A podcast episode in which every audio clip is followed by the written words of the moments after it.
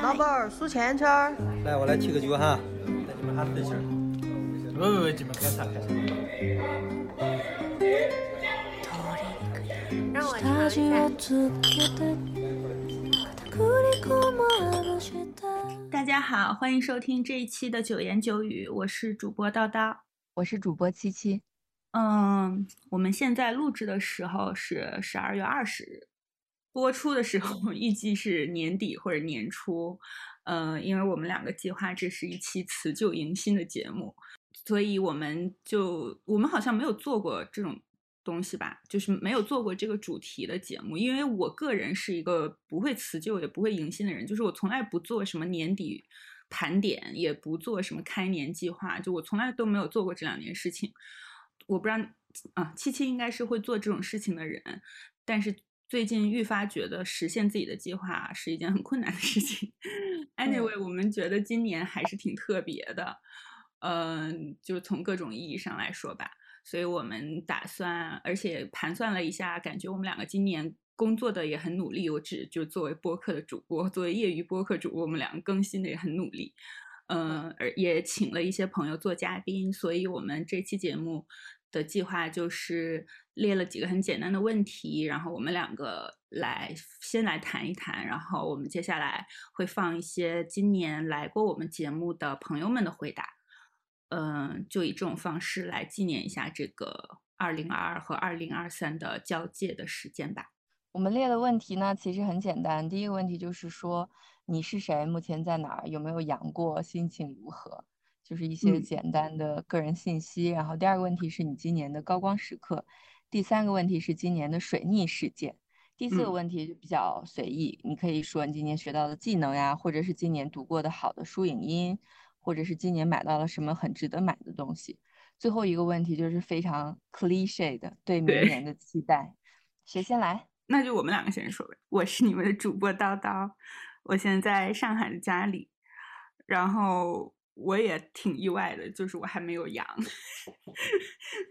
嗯，就在这个其实遍地开花的时候，而且我又不是那种天选打工人，我又不是天天都要坐公共交通出去上班的那种，所以可能确实我没有阳也是有一定理由的。嗯，心情如何？我觉得这其实这个月以来我的心情都还挺好的吧，感觉。第一，感觉工作上的事情处理的进进展的还挺顺利的。就虽然手头上在写的一些东西，中间写的磕磕绊绊的，写到我头秃，但是总体上来说，写的都嗯，目前为止进展都很顺利。嗯，然后看了很难得的，我作为一个伪球迷，今年竟然看了非常多的球赛，甚至有三点多起来看球赛的时候，嗯。这一点我们可能会在另一个节目里再详细谈吧。所以这个月过的感觉就是肾上腺素大爆发，就经常会有很多吃惊的、激动的，然后失望的时候，反正就就是各种各样的都有吧。嗯，想想感觉最近一段时间自己的心态和状态都挺好的，所以然后我个人也是没有怎么在非常担心会不会阳、会不会阴这件事情。我觉得就是。该做好的防护做好，不过就是因为其实我我的本人的真名里面就是有一个杨字，所以现在我们家里就是大叔就是说禁止叫我的真名，就不许叫我的全名里面带的这个杨字，我的这个杨字只能用叉来代替。对我们家在大叔的号召之下。防范的还是就是还是挺严格的。我其实特别想去看那个阿凡新的阿凡达，因为我前两天我才看了第一部阿凡达，我从来没有看过阿凡达。我前两天在电视上看了，就是四 K 的，就录就是看的阿凡达，我觉得很震撼，我也挺非常喜欢，但是被严令禁止了。我也不知道我还什么时候能去电影院看阿凡达。今年的高光时刻，今年的高光时刻有一些不可言说的事件，但。就是真的是不不可言说的事件，所以我只能笼统的说，我觉得今年的高光时刻就是夏天，准确来说就是我从六我我六月初从上海出逃的时候开始。其实我觉得接下来都是我今年的高光时刻，因为我回想一下，我我在录这个节目之前，我尝试回想我什么时候去的大理，我怎么感觉是非常非常遥远的事情。然后应该六七月吧。对，然后我又盘算了一下，就是这个夏天发生的事情，怎么感觉好像又过去了非常非常久的时间了？嗯，但但确实是我夏日出逃以后去见了，见到了多年、十年、十多年前吧，在网上认识的一个朋友，嗯，还挺愉快的。然后去找七七，在西安也喝到了很好喝的精酿，然后又去了大理。就是其实我我我我反复跟七七提过，我我的大理之行的高光，就是因为有他跟我一起去。我就既有既有玩伴，然后又有替我社交的人，又可以在下午给我安排在咖啡馆的沙发上午睡，我真是特别满意。对我今年高光时刻可能不可能也不是一个点吧，所以就是整个这个夏天我真的是过得特别开心。以前我是一个真的特别讨厌夏天的人嘛，但是今年的夏天觉得是没有想象过的会。过成这样子，就有很多意外的惊喜。今年的水逆事件，今年水，我想了很久，哎，我其实相比于我的前两年比，我觉得今年我已经很知足了。就是我的，比如说我的受到焦虑和抑郁的困扰都少了非常非常多。那可能硬要说的话，可能就是被封控到五月中旬的时候开始的那段在家里开始暴躁的时候吧。嗯，对，因为已经是封了一个多月的时间了，然后虽然到了五月中旬，其实团购各种东西还是已经都能买到了，但是你的自由精神就开始在你的心里嗷嗷大叫，就觉得我不应该 是这样的状态，为什么五月份了，我是每天的生活是这样的状态？感觉还是由于这种真的是空间上和流动性上的限制导致。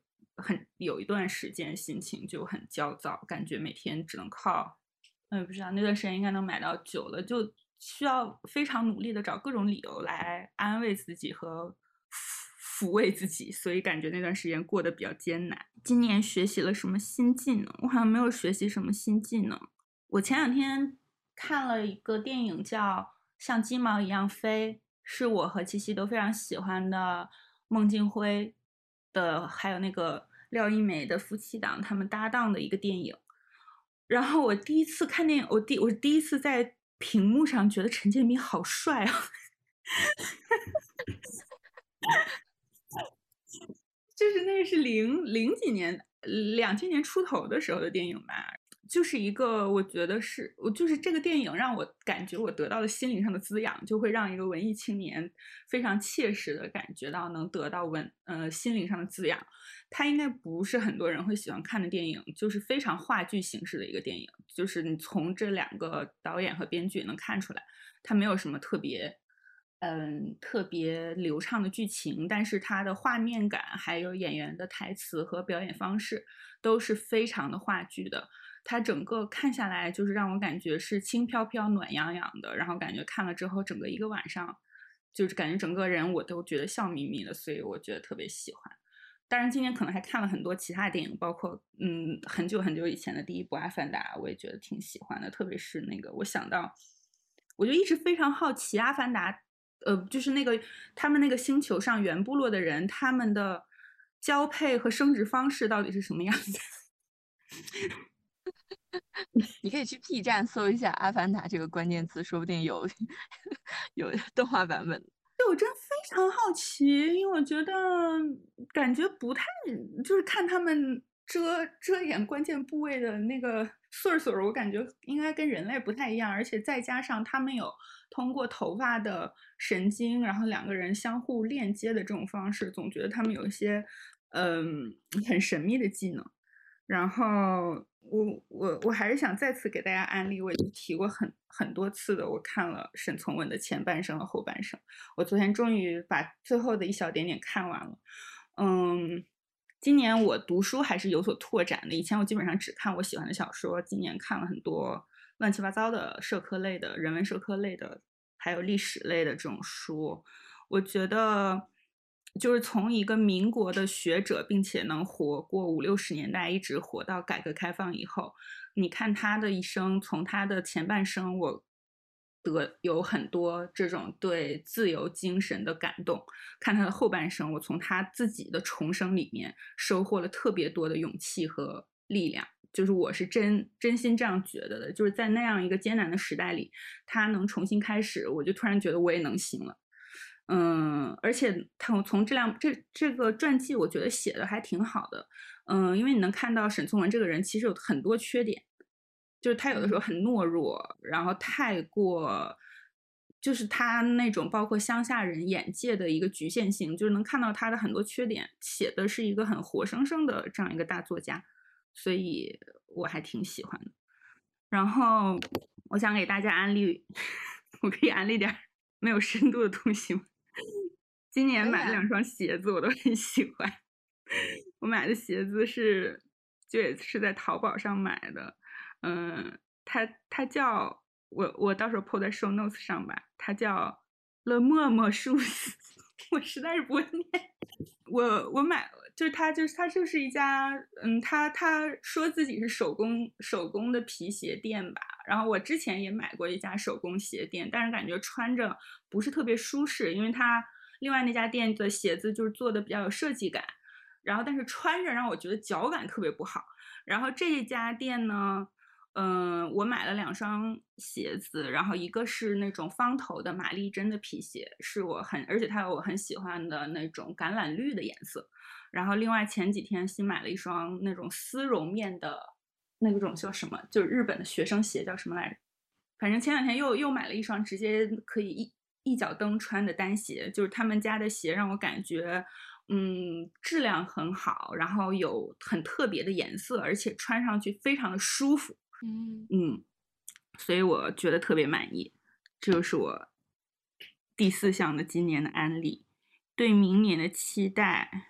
我希望可以跳出 目前烦恼一些烦恼的漩涡，嗯，在新的工作里 继续加深对自己的认识吧。同时，也希望真的能做一点自己喜欢的研究，能有机会做一些自己喜欢的研究，做一个很扎实的人类学的田野调查。然后，希望能把我就是想做的这个有关。大家就是大都市人去大理展开身心疗愈的这个主题的研究，希望可以开展起来，可以进行下去。对我自己觉得应该挺有意思的，而且样本量应该可以做到很大。对，样本量很大，然后我自己也觉得很有趣。同时，我也设想，因为，嗯，我不知道，我因为我没有对民族学的研究有什么了解，所以，嗯，如果在大理。去做这个田野调查的话，我也同时想了解一下，因为那边不是白族的聚居地嘛。其实现在在大理那边的身心疗愈活动都是非常西方的、非常现代的、非常都市人的。我也很想了解一下，有没有人在，或者就是比如说本地人、白族当地的人，他们他们是怎么身心疗愈的？就他们有一些悲伤或者是消极的情绪，他们是怎么疏解的？和这些来自大都市的人，然后去诵经、去颂钵、去打坐、去瑜伽、去素食、去怎么怎么样的人，他们之间会有什么交集吗？或者等等之类的吧。反正我最近也是因为跟一个学生聊天，所以有了这些新的想法。不过想到这个，我久违久违的找到了一种在当时读博士的时候想要做一项新研究、写一篇新论文的那种非常兴奋的心情，所以我还挺期待的。听起来挺不错的。嗯。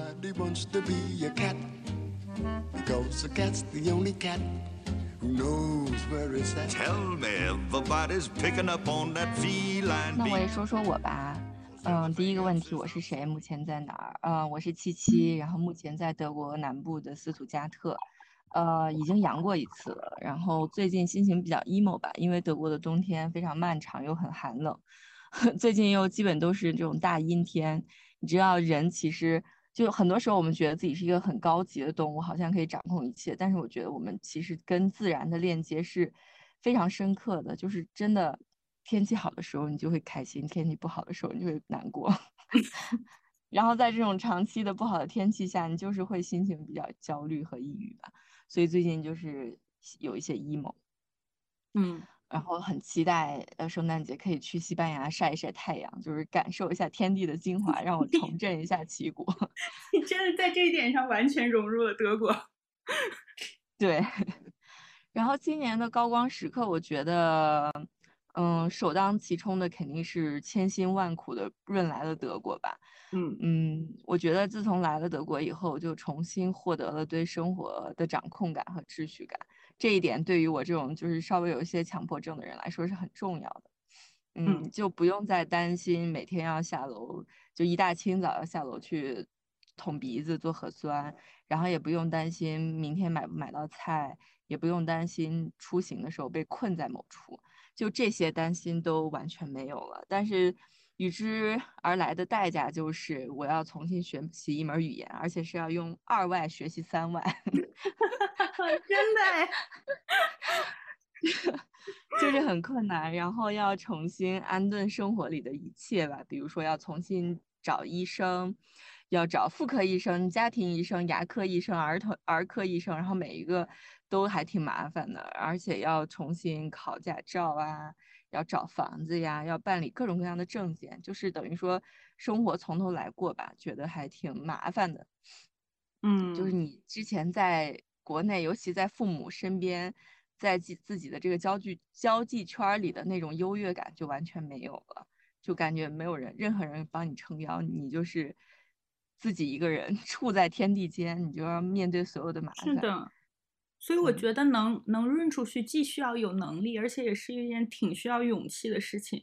对，现在不是我们不是听那个随机三姐妹的新节目，他们也探讨有关润这个事情嘛？就现在确实，就我们两个所在的圈子内，很多人会把润挂在嘴边上，但是这这个事情真的没有那么容易。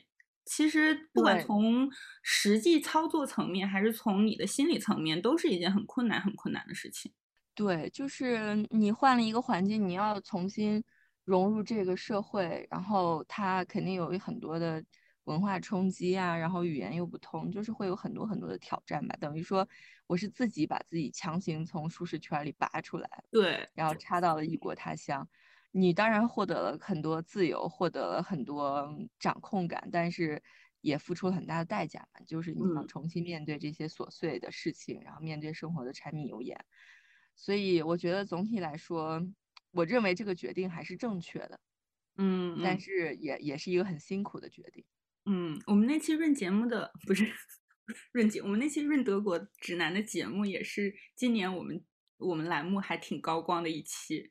我其实也没有想到会有那么多人要听，就像也也也没有多少人要听哈，就是相比较我们其他的期来说，对对，应该是我们本年度最受欢迎的节目了吧？可能大家都还是或多或少有这个意愿，而且润来德国其实还是相对来说比较小众的，嗯，所以对对，我们是 少少数的 信息提供者，嗯嗯。然后今年的水逆事件，我觉得就是亲近的人和动物的离去吧。因为我呃爷爷奶奶就是都是去年年底和今年年初去世的，然后也因为疫情的缘故，我也没有办法参加葬礼，嗯，就觉得挺遗憾的吧。然后也挺无可奈何的，因为我觉得我肯定不是唯一的一个因为疫情的管控等等原因没有办法。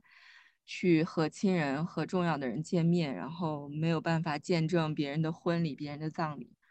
嗯，我觉得我们可能都是这三年疫情管控的受害者吧。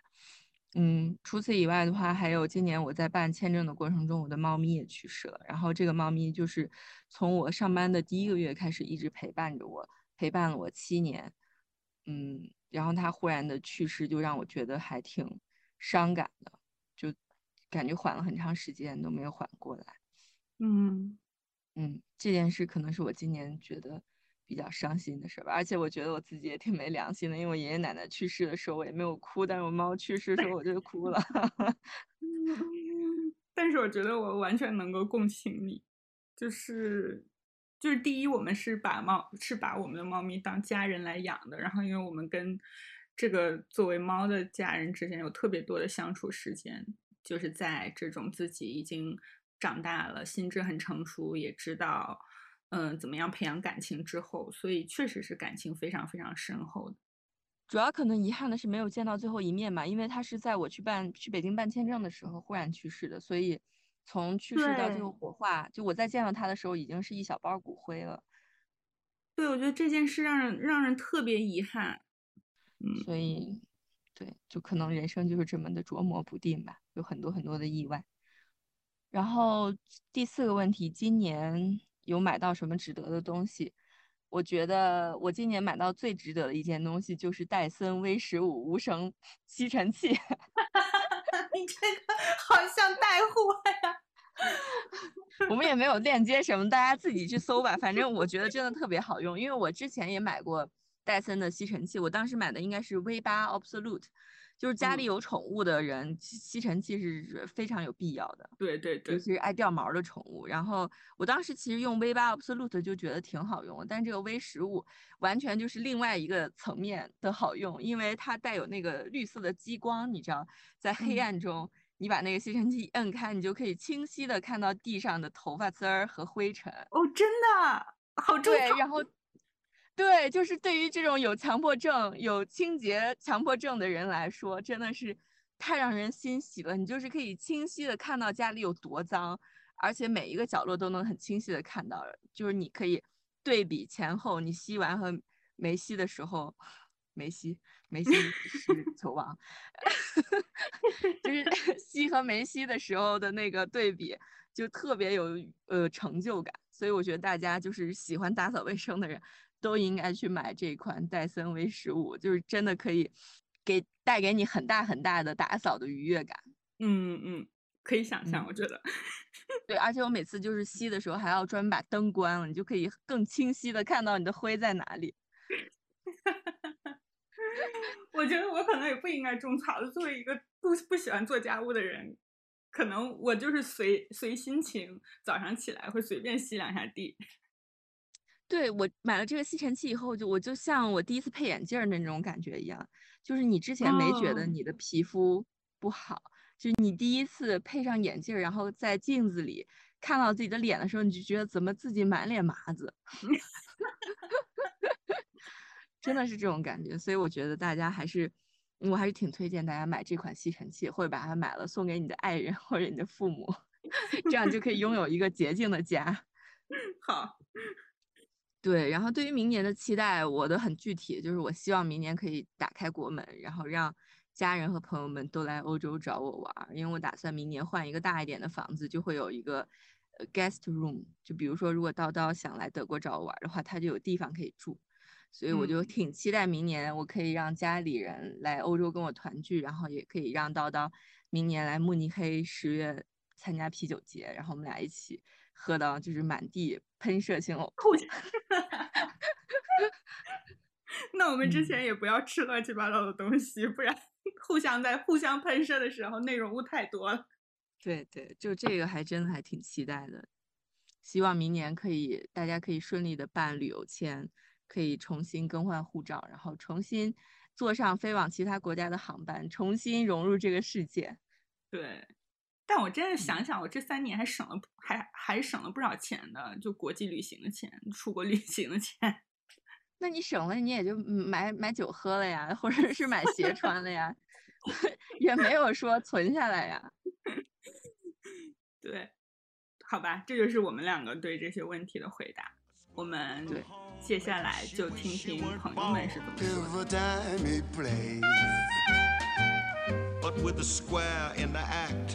But with a square in the act, you can set music back to the caveman days. I've heard some corny birds. 大家好，我是西瓜。嗯，现在的坐标是辽宁沈阳。嗯，我现在我也不知道我自己阳没阳，因为我根本就没有测。就是像叨叨狗说的那句话：只要我不醒来，世界就不存在。嗯，反正因为身边的家人和同事都已经阳了，所以我我现在是没有发烧的症状。嗯，我感觉我应该是无症状感染者吧，应该跑不掉。但是我没有测，只要我没有测，我就不阳。然后现在的心情也没什么心情，就是希望疫情赶紧过去。然后今年的高光时刻和水逆事件。啊！你每次遇到这种问题的时候，我都完全没有办法回答。我感觉，我感觉我的生活太平淡了，完全没有什么什么高光时刻，什么什么水逆时刻，就一直都挺平淡的。然后，没有什么，没有什么可以拿出来说的东西。嗯，然后今年学习了什么新技能？有买的最值得的东西，最喜欢的书影音啊，感觉我今年好像什么都没干，也没有学习什么新技能，然后也没有买什么 值得推荐的东西，然后，嗯。最喜欢的书影音，我刚才还特意去豆瓣上看了一下，发现我这一年也没怎么读书，然后也没怎么看，连电影也没怎么看，然后电视剧就就只是看了那些弱智的弱智的小爱情剧，然后哎，简直就是一无是处。嗯，今年因为因为现在就是感觉完全静不下心来去读一本书，或者是去看一个剧。就现在看什么都得都得放倍速看，那就是太浮躁，现在太浮躁了，就是完全静不下心，然后可能也没有那种大块的时间去去读书啊，去去看一些什么想想看的东西。当然这都是借口，嗯，反正今年应该就是读了两本育儿的书籍吧，然后嗯，就是还还不错。呃，有一个是应该是陈鑫老师的，这个叫叫什么来着？什么什么养育什么的，哎妈，书名都忘了。然后现在正在看《游戏力》，感觉《游戏力》那个书还还真的蛮好的，就是确实是通过游戏可以。真的不仅可以，就是嗯，促进跟孩子之间的关系，包括跟家人、跟朋友。实际上，游戏真的都是一个非常好的一个方式。嗯，然后这边今年也是听了不少广播剧，因为嗯，可能就是上下班的时间，嗯，可以用这个时间去听一些东西。嗯，比较印象深刻的就是。给大家推荐一个小蘑菇吧，这个当时我也跟叨叨讲过，就是他他的那个背景，包括整个一个描写还是非常宏大的，包括里面反映的一些影射现实的问题啊，包括一些很多很多的可以引起思考的东西。我记得当时因为这个，我们就是还在还在那个。饭店里面，呃，非常大的声音把把别人都 醒过来了，嗯，就是这个这个剧还是不错的，如果有机会大家可以去听一下。嗯，对于明年的期待也没有什么特别的期待吧，就是希望这个疫情赶快平稳下来，然后，嗯，希望身边的人都能健健康康的吧。呃，一切顺利，平安顺遂，然后世界和平，大概就是这些。哦，还有一条，还有一条最重要的一条就是，呃，祝叨叨和七七的节目越办越好，嘿嘿。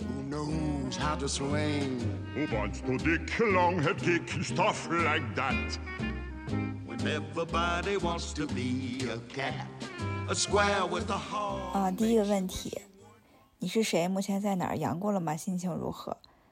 啊我是小凡啊我现在目前人在德国。阳过了吗？已已经阳过了但是我在德国苟了三年然后在最后的决赛圈儿一直苟到今年的九月份才阳的，九十月份才阳的，等于说。在呃已经放开的国外，三年都没有阳，一直到呃临近年底吧才阳的。心情目前比较平静，就是平静如水的生活和心情。啊，然后第二个问题，今年的高光时刻，其实我想了一下，看到这个问题，我就发现我自己的第一感觉是。就是今年没有什么特别，就是突出，感觉是非常高光的那一个 moment，我就总觉得自己今年的生活比较的平淡，但是又后来就仔细想了一下，发现其实也并不是，就是其实自己也走过了很多地方，比如说今年去了荷兰、西班牙去了很多次，然后去了呃瑞士。意大利啊，然后啊还去了还去哪里我忘了，就是几个欧洲的国家，其实也走过去了挺多地方的，就觉着呃今年的旅行其实跟前两年比起来已经多了非常多了，然后我觉得呃。没有一个特别特别的站像站在领奖台一样的那样的高光时刻，但是我觉得当时就是在瑞士的时候，啊，我们当时徒徒步徒了一天，然后在，啊，就是在群山中站在很高的山上，呃，然后看到旁边的雪山的那个 moment，就觉得还挺酣畅淋漓的，然后也觉得。呃，那个时候可能是今年能想到所谓的时刻吧，就是算算作今年的高光时刻。然后今年的水逆事件，其实我觉得是我在呃公交车上忘忘拿了我的一个包，呃，所以我丢了我的一个背包和里面有我的钱包，还有各种证件呀、卡呀什么的。呃，我觉得这个就算最水逆了吧，就是。其实这是一件很平常的事情，只是我当时是期待在，啊这个地方会有人捡到，然后还到一个，呃，就是就是丢失的那个部门，然后因为因为我的包里面没有任何的钱嘛，对我只是期待它可以就是被别人找到，然后及时的归还。因为我的那个包里面没有任何的现金，然后也没有什么对它有价值的东西，可能唯一价格比较贵的就是我的包和钱包吧。然后，呃，我的钱包是我的干爸干妈送给我的生日礼物，所以我觉得还对我意义挺大的。嗯，然后当然丢了卡，还有一些一些很关键的东西都要重新去补办，就非常麻烦。反正这件事情，因为你就总。希有心怀希望别人会捡到，呃，所以呢，你你就处于那种每天不那么死心，又有一点希望，然后每天又在希望和失望中，啊，这么来来回回搞了个四五天吧，就大概一周，所以我觉得算是今年的水逆时间，啊，然后今年学习了什么新技能，嗯，然后今年我我感觉。嗯，就是呃，呃，今天我觉得我在夏天的时候，我们呃之前接触了 stand up paddling，就是呃国内应该是叫桨板吧，这个中文的呃翻译，然后觉得还挺有意思的。然后今年夏天我呃我们就买了我呃几条船，我跟我老公就买了两条船，啊，就是两个桨板，啊，然后我们就去呃河上面划了几次，然后也去了。啊，这边就是慕尼黑附近一个很大的、很大的一个湖，然后带着我们家的狗狗滑了几次。我觉得，呃，我们就很期待每年夏天可以到一个有湖的，呃，附的城市的附近吧，湖的附近去带上我们的桨板，然后去每年夏天去度个假。我觉得还是一个对夏天非常非常友好的技能。然后，另外在呃冬天呃寒冷的冬天来临的时候，我们就又尝试了几次暴食。虽然我是一个非常初级的小白，啊，但是我又觉得好像也是打开了另一扇大门。就总之是可以在室内玩的一些项目，啊，我觉得在这里也认识一些小伙伴，有很很多的经验嘛，觉得呃慢慢的就是打开了一些新型运动的大门，还挺有意思的。然后，呃，今年，呃，我觉得我们买的最值的东西，呃，就是一辆车，呃，因为，呃，我们来了很多年，我们住的地方不是特别的方便，就是交通什么的，但是由于疫情呀，然后以及我们两个比较懒，然后就一直。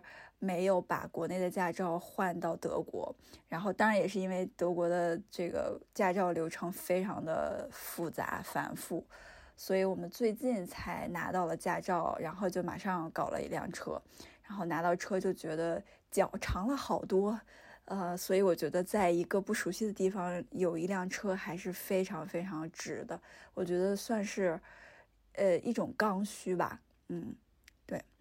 然后，呃，最后一个问题对明年的期待，呃，就是最大的希望，每年的希望都是世界和平，啊，就是不要再有战争，啊，这是一个 always，就是每年的希望。然后对明年有特别的希望吗？我觉得。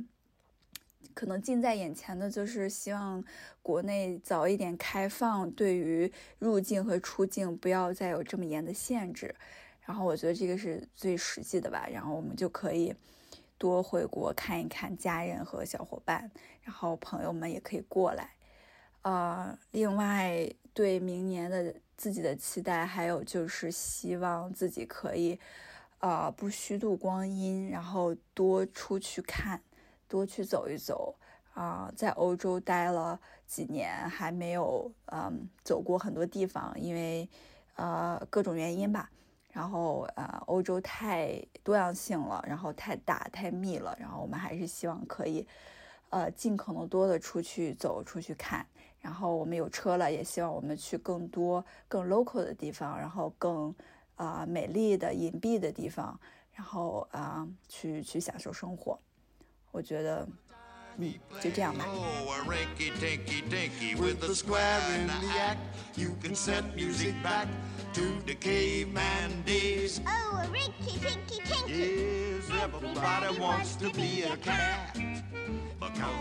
Hello，大家好，我是郑杰。嗯，目前我在西安，已经阳了，心情还算不错。其实能从外地回来。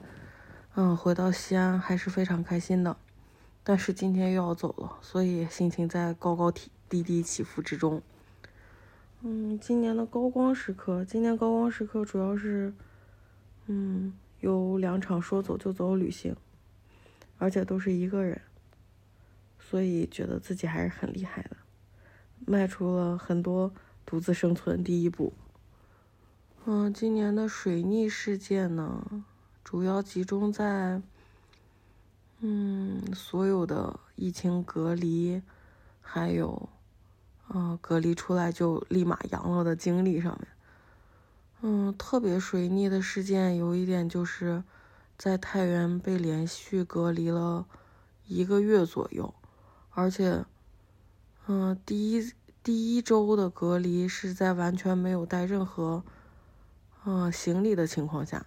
就在酒店直接被隔离了，然后从酒店隔离出来之后呢，就遇上太原整体的封城，结果还是在出差的时间段，也是在酒店里面，没有任何，嗯，没有任何食物的情况下，所以在酒店里面被隔离了三周，完全是靠方便面来维持生活。今年学习到了做皮具，还是很开心的。今年买过最值得的东西应该就是床垫儿，感觉确实，今年买的这个丝联的床垫确实非常的好用，睡完整体，嗯，不管是承托性还是腰部疼痛都得到了很大的缓解。今年最喜欢的书呢是北野武的小酒馆。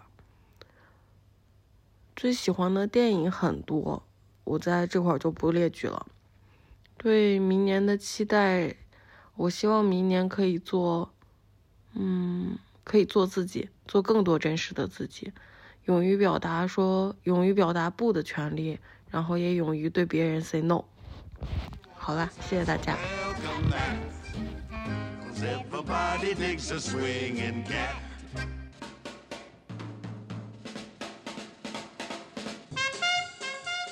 大家好，我是兜兜，我之前用了经济动物。的那一期节目，我现在的坐标是在武汉，我目前还是阴的，我在坚持抗疫中。那我今年的高光时刻就是今年发了两篇论文，虽然分数比较低，那也算我的研究研究生的这个阶段开张了。那我今年的水逆时刻，最水逆的时候，就是我们在封校的时候，我们都被封在了宿舍中。然后我有一个冰箱，它坏掉了。最倒霉的是这个冰箱，我还给它装了一这种电子的温度计，同时这个电子温度计又是联网的。我之所以没有及时的发现，就是因为之前这个电子温度计它在没电的时候，它也会持续不断的，过一分钟就给我发一次提醒。让我之前觉得烦，就把它给关了。那这次这个冰箱真的坏的时候，我就没有发现它坏了。那我发现它坏的时候，我回去看我这个电子温度计给我发提醒的记录，发现是在四天之前，也就是它已经坏了四天，我才发现。那我就损失了一些很珍贵的材料。那这件事情也提醒我，有很多事情要做的话，就要把它做好，而不是做了就行。没有做到最好的话，反而会留更多的遗憾。那我今年学了学了新技能，一个是 ROS，是一个呃 Linux 里面的集成的集成的系统，然后学了 Unity。那这都是因为有一个科研的项目需要，我就学了。今年买的最值得的东西，我觉得是 AirPods Pro 2。那它相比于一代，不管是降噪还是通话音质都提升非常明显。那感知最强的一点，我觉得是它的续航的提升。现在就是完全够用，因为我平时一般都戴着耳机，所以感感知特别强。它的续航的提升。那我今年最喜欢的书是我读的一本，呃，《How to Take Smart Notes》。那这本书主要的内容就是滑翔滑翔笔记法。那滑翔笔记就可以把我们平时学的东西记在笔记，串成一个网络。那这样不但我们在要输出的时候可以帮助我们理清思路，那同时我们在去搜寻我们之前存储的一些资料的时候，我们也可以轻易的通过这个网络中的某个节点，然后。通过几几步的跳转，快速的找到我们需要的内容，那这就解决了我之前觉得有很多呃信息和知识，即使看了，然后花了花费了时间，到最后也没有用的这样一个问题。我觉得对我的帮助还是蛮大的。然后最喜欢的电视剧就是嗯《Better Call Saul》绝命律师的最终季，我觉得他这一季的表现还是。符合他的得分的就是非常的高，同时也是比较少见的在美剧里面没有烂尾的。那这一季的这一季的节奏也相对的比较慢，然后看的也比较享受。对明年的期待，那首先就是我预言九言九语节目明年可以突破一万订阅。那对明年的另外一个期待就是，我希望新冠的可以进化的慢一点。就我现在的认知和看到的资料来说，很不乐观。这也是我为什么要准备好做免疫钉子户的原因。我会尽量少感染几次，如果感染的话，也要尽量少的摄入病毒量。说实话，这一次因为我在学校里面嘛，我也没觉得自己可以不阳。我这次本来只是想减少自己感染的时候摄取的病毒量，但是我通过平时注意防护，然后严格的消毒。尽管我买饭都是在食堂或美食城中，然后快递也是从去驿站拿的，我也可以做到不感染。那至少说明现在想不感染是可行的。目前造成感染需要我们摄入的病毒量还比较多。那我对于新冠的看法，首先我是不相信身边统计学的。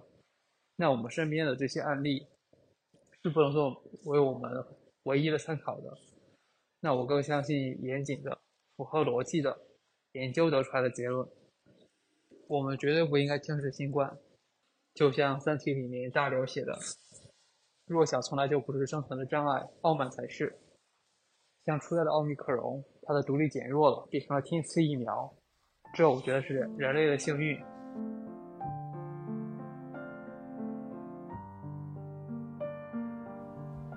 好吧，感谢大家收听这期的节目。然后，其实，在录完这期节目的第二天，我就阳了。确实是不仅说还好，症状也都很轻。这一点在上次的。呃，梅西的节目里也都和大家报告过了。呃，今天是一月一号，新的一年就又开始了。